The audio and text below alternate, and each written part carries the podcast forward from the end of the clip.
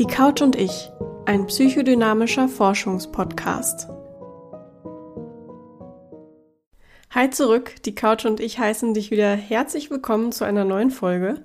Das ist jetzt schon die vierte und ich muss mir langsam mal überlegen, wie ich eigentlich neue Folgen beziehungsweise wann und in welchem Zeitabstand ich neue Folgen veröffentlichen will. Ich hatte mir ganz am Anfang mal überlegt, das in einem zweiwöchigen Rhythmus zu machen, aber ich bin ein absoluter Fan von Flow-Erleben, also egal was ich mache, ob ich male, arbeite oder schreibe. Ich kann das einfach nicht so gut auf Knopfdruck. Meistens spielt sich das bei mir so ab, dass ich urplötzlich in den Rausch gerate, mich dann irgendwie stundenlang mit dem Thema zu verbinden und die Dinge dann wirklich aus Leidenschaft zu machen. Und deshalb kann ich gar nicht so gut planen, dass immer zur selben Zeit am selben Tag eine neue Folge kommt. Ja, das wollte ich nur mal kurz am Rande erwähnen. Also lassen wir uns mal überraschen, wie sich mein Flow-Erleben so einpendelt. Genau, in der heutigen Folge soll sich alles rund um die Psychodynamik der posttraumatischen Belastungsstörung drehen. Das ist sicher nicht ganz leichte Kost und deshalb möchte ich ganz am Anfang eine Content-Warnung oder Inhaltswarnung aussprechen. Wenn dir in deinem Leben ein traumatisches Ereignis widerfahren ist, dann hör dir die Folge lieber nur an, wenn du dich stabil dazu fühlst. Ich schicke dir ganz viel Kraft und hoffe, dass du Hilfe hast. Okay, starten wir mit dem Thema. Es gibt Ereignisse im Leben, die uns nachhaltig erschüttern. Ein Trauma kann das ganze Leben verändern. Es klebt ab dem Moment des Geschehens für immer in der eigenen Biografie.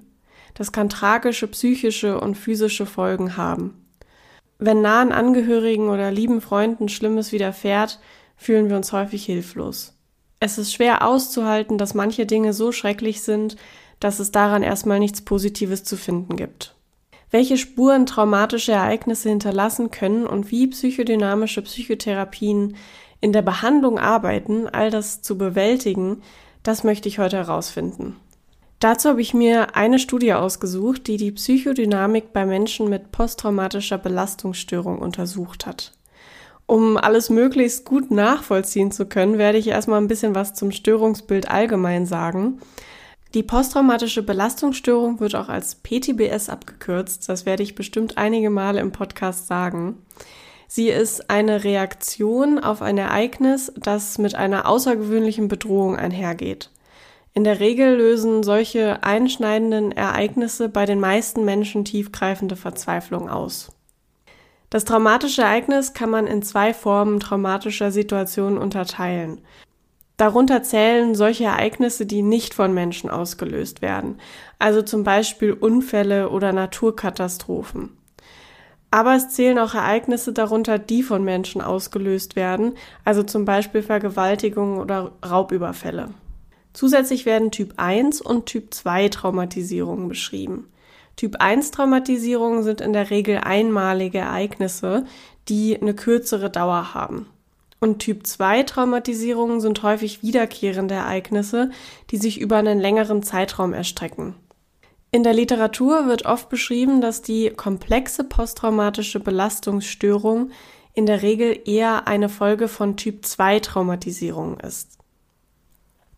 Was die komplexe posttraumatische Belastungsstörung und die posttraumatische Belastungsstörung alles so für Symptome mit sich bringen, werde ich später genauer beschreiben. Die Studie, die ich mir zum Thema ausgesucht habe, wurde von Forschenden rund um Favaretto im Jahr 2022 veröffentlicht und das ist eine qualitative Studie. Qualitativ bedeutet, dass es sich um ausführliche Einzelfalluntersuchungen handelt. In diesem Fall wurden zehn Frauen aus Brasilien untersucht. Fünf Frauen davon erfüllten die Kriterien der PTBS und fünf Frauen die Kriterien einer komplexen PTBS. Die Forschenden wollten der Frage nachgehen, wie das psychische Funktionieren mit dieser Diagnose psychodynamisch beschrieben werden kann. Also welche Persönlichkeitsmerkmale aus psychodynamischer Perspektive charakteristisch sind für Menschen, die an einer PTBS oder an einer komplexen PTBS leiden oder aber auch welche Einschränkungen sie in ihrer Persönlichkeit haben und zu welchen Symptomen das führen kann. Kurz als Erinnerung aus der letzten Folge. Die psychodynamischen Psychotherapien versuchen Menschen nicht nur anhand von ICD-10-Kriterien Diagnosen zuzuordnen. sondern sie versuchen die Menschen zusätzlich anhand der operationalisierten psychodynamischen Diagnostik zu diagnostizieren. Wenn du genauer wissen möchtest, was das ist, dann hör dir sehr gerne meine erste Folge an. Die würde ich dir in den Show Notes verlinken. Da habe ich nämlich die psychodynamische Diagnostik, also die OPD, an einem Fallbeispiel erklärt. Okay, zurück zur Studie. Es wurden also zehn Frauen insgesamt über mehrere Tage interviewt und untersucht.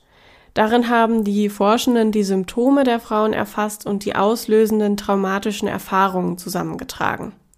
Zusätzlich wurden psychodynamische Informationen mit Hilfe dieser OPD gesammelt. Das heißt, die Forschenden wollten herausfinden, welche zwischenmenschlichen Beziehungserfahrungen die Frauen gemacht haben oder welche unbewussten Konflikte sie zeigen und welche Persönlichkeitsstruktur sie mitbringen.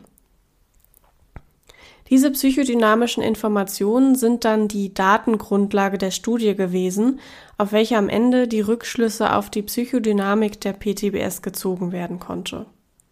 Die Mitschnitte der Interviews von den Frauen wurden analysiert und mit einschlägiger psychodynamischer Forschung verglichen und um all diese psychodynamischen Informationen der betroffenen Frauen besser zu beschreiben, haben die Forschenden bei der Auswertung drei Kategorien gebildet. Einmal die Kategorie der Symptome, die Kategorie über das traumatische Ereignis selbst und die Kategorie über die psychodynamischen Merkmale der Frauen. Diese drei Kategorien, also die Ergebnisse der Untersuchung, beschreibe ich jetzt Stück für Stück. Zur Kategorie 1, also den Symptomen. Alle betroffenen Frauen litten an den charakteristischen PTBS-Symptomen, die auch im ICD-10 zum Beispiel beschrieben sind. Darunter fallen Intrusionen, also zum Beispiel belastende Erinnerungen an das Ereignis oder Übererregbarkeit, Wachsamkeit, Schlafstörungen und beunruhigende Träume. Hinzu kommen häufig Panikgefühle aus dem Nichts oder in Zusammenhang mit traumaassoziierten Reizen. Die frühere Situation wird durch heutige ähnliche Situationen getriggert und dann kommen Panik und Beklemmung auf. So als würden sie die traumatischen Situationen immer wieder durchleben. Dieses Phänomen nennt sich auch Flashback. Die Frauen mit der komplexen PTBS als Diagnose haben darüber hinaus weitere Symptome beschrieben. Darunter fällt zum Beispiel ein negatives Selbstbild, starke Schwierigkeiten in zwischenmenschlichen Beziehungen und anhaltende Probleme bei der Affektregulation. Ein traumatisches Ereignis kann tiefgreifende Gefühle von Wut, Trauer, Scham, Schmerz und Angst auslösen. Die Betroffenen haben Schwierigkeiten, diese Flut an überwältigenden Gefühlen zu verarbeiten. Sie leiden an starkem Misstrauen, Nähe-Distanzproblemen und einem veränderten Weltbild. So viel zu den Symptomen der PTBS und der komplexen PTBS. Als nächstes widme ich mich der Kategorie 2. In dieser Kategorie geht es um die traumatischen Erfahrungen selbst, die die betroffenen Frauen machen mussten. Dazu gehören überwiegend interpersonelle Traumata, also traumatische Erlebnisse, die von Menschen erzeugt wurden, hier innerhalb der Familie. Die Situationen umfassten vor allem emotionale und sexuelle Gewalt. Alle Frauen berichteten über Traumata in der Kindheit und zum Teil sogar von Bezugspersonen aus der Familie begangen. Diese frühen Typ-2-Traumatisierungen werden aus dem Grund in der Literatur auch Bindungstraumata oder Beziehungstraumata genannt, weil die Traumata eben durch Bezugspersonen in der Regel besonders schwerwiegend für die Entwicklung der kindlichen Persönlichkeitsstruktur sind. Warum das in der psychodynamischen Psychotherapie so wichtig ist, dazu komme ich später genauer. Jetzt würde ich mich erstmal der dritten Kategorie widmen, nämlich auch dem Thema der heutigen Folge, dem psychischen Funktionieren oder der sogenannten Psychodynamik der PTBS. In der dritten Kategorie haben die Forschenden also alle Merkmale rund um das psychische Funktionieren bei den betroffenen Frauen zusammengetragen. Psychisches Funktionieren bedeutet, dass wir in der Kindheit in der Regel durch stabile Beziehungserfahrungen mit unseren Bezugspersonen eine ausreichend stabile Persönlichkeit entwickeln dürfen. Dieses psychische Funktionieren ist bei Menschen mit posttraumatischer Belastungsstörung auf verschiedenen Ebenen beeinträchtigt. Vor allem dann, wenn die traumatischen Situationen bereits in der Kindheit stattfanden. Das psychische Funktionieren kann man in der psychodynamischen Sprache auch mit Hilfe der Struktur und den unbewussten seelischen Konflikten beschreiben. Fangen wir mal mit der Struktur an. Man kann sie sich wie ein Bühnenbild im Theater vorstellen. Die Hintergründe, die Requisiten, das Licht, all das, was notwendig ist, um ein Theaterstück zu spielen. Das ist die Struktur. Im übertragenen Sinne auf die menschliche Psyche ist die Struktur das, was wir an psychischen Funktionen brauchen, um zu leben. Die Struktur einer Persönlichkeit beschreibt also basale Funktionen, die wir zur Bewältigung jedweder Lebensereignisse brauchen. Zum Beispiel, welche Selbstregulationsstrategien ich zur Verfügung habe, um meine Gefühle zu bewältigen oder welche Bewältigungsmechanismen ich nutzen kann, um schwierige Situationen zu meistern. Darüber hinaus gehört auch zur Struktur, wie ich mich selbst und andere Menschen wahrnehme. Diese strukturellen Fähigkeiten erlernen wir in der frühen Kindheit durch liebevolle, emotional spiegelnde Beziehungserfahrungen mit unseren Bezugspersonen. Und durch diese Bindungserfahrung bildet sich quasi das Bühnenbild, die innere psychische Struktur für das Theaterstück des Lebens.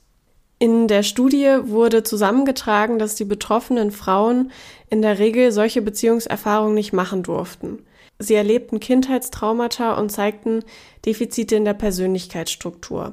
Das bezog sich bei den Frauen mit der komplexen PTBS auf die Emotionsregulation, die Bewältigungsmechanismen und die Regulation von Beziehungen.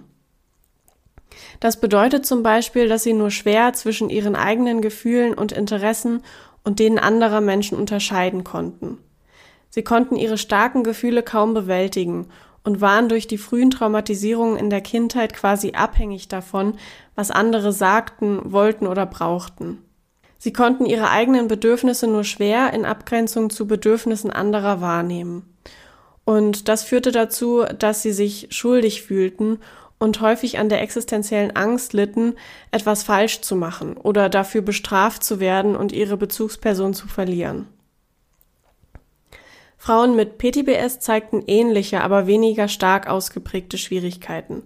Das spricht auch dafür, dass in Zusammenhang mit der komplexen PTBS häufig halt ein frühes Bindungstrauma zu beobachten ist, das dann wiederum schwerwiegende Folgen für die psychische Entwicklung haben kann. Über die Selbstregulationsfähigkeit hinaus waren auch Bindungsfähigkeiten der Frauen betroffen. Sie hatten Schwierigkeiten in der Nähe-Distanz-Regulation.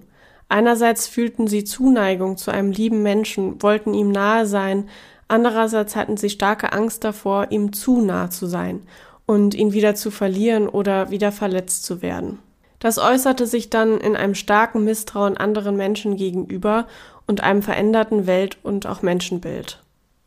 Grundsätzlich wird hier deutlich, dass die strukturellen Fähigkeiten, also die psychische Bühne für das Leben, stark demoliert sind.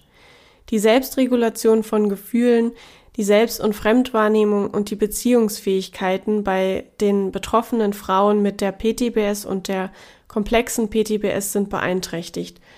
Hier ist aber wichtig zu sagen, dass die Zusammenhänge nicht kausal untersucht worden sind. Das heißt, man kann nicht sagen, ob die PTBS jetzt nun Folge der strukturellen Defizite ist oder ob die strukturellen Defizite Folge der PTBS sind. Die Wirkrichtung bleibt unklar und das ist wichtig, dass wir das im Hinterkopf behalten. Okay, bleiben wir noch mal kurz bei dem Bild der Theaterbühne. Bei Menschen mit PTBS oder der komplexen PTBS scheint das Bühnenbild defekt zu sein, sodass das Theaterstück nicht richtig gespielt werden kann. Im übertragenen Sinne sind die psychischen Fähigkeiten so defekt, dass ein symptomfreies Leben gerade nicht möglich scheint. Über diese psychische Struktur hinaus sind auch innerseelische Konflikte essentiell für die Psychodynamik der PTBS. Innerseelische Konflikte kann man als das beschreiben, was sich auf der psychischen Bühne abspielt.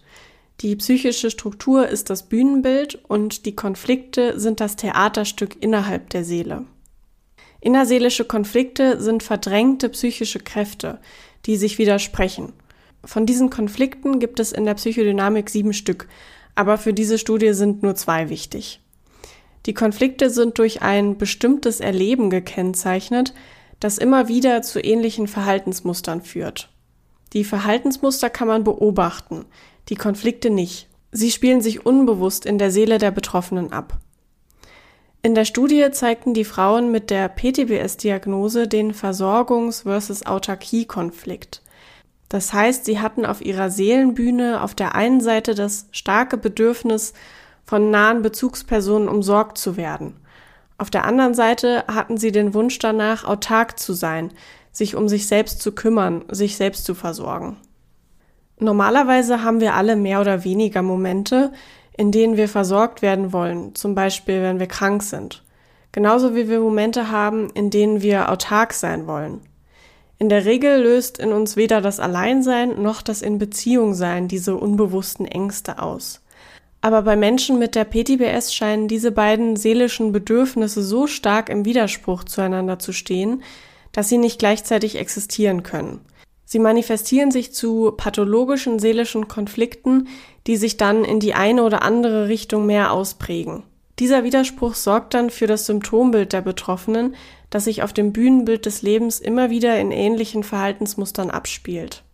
In der psychodynamischen Psychotherapie möchte man eben diese unbewussten seelischen Konflikte bewusst machen und dann in der Folge so verarbeiten, dass man langsam von den darüberliegenden Symptomen loslassen kann. Die Frauen mit der komplexen PTBS zeigten in der Studie den Individuations- versus Abhängigkeitskonflikt. Das heißt, zum einen haben sie das starke Bedürfnis, sich als abgegrenztes, autonomes Wesen zu erleben, nicht abhängig zu sein. Sie wollen um jeden Preis enge Beziehungen vermeiden, um nicht auf andere angewiesen zu sein. Andererseits haben sie das tiefe Bedürfnis nach Nähe wollen emotional tiefe Beziehungen eingehen und haben aber gleichzeitig existenzielle Angst, verlassen oder wieder verletzt zu werden. Sie machen sich häufig in Beziehungen abhängig, unterwerfen ihre eigenen Bedürfnisse denen der anderen. Sie haben oft das Gefühl, nicht ohne die Person existieren zu können.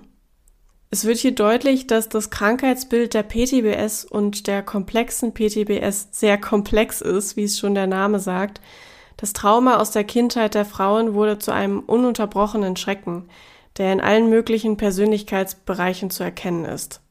Jetzt komme ich aber noch zu einem mir sehr wichtigen Punkt. In der Regel sind sich psychische Störungen im Symptombild unter den Betroffenen recht ähnlich.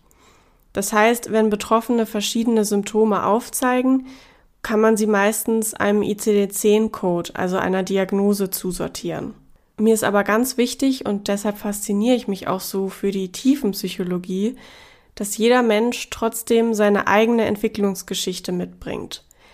Jeder Betroffene hat in seinem Leben unzählige Erfahrungen gemacht, Beziehungen erlebt, Persönlichkeitsfunktionen erlernt, die alle einen ganz individuellen Einfluss auf das psychische Funktionieren haben können.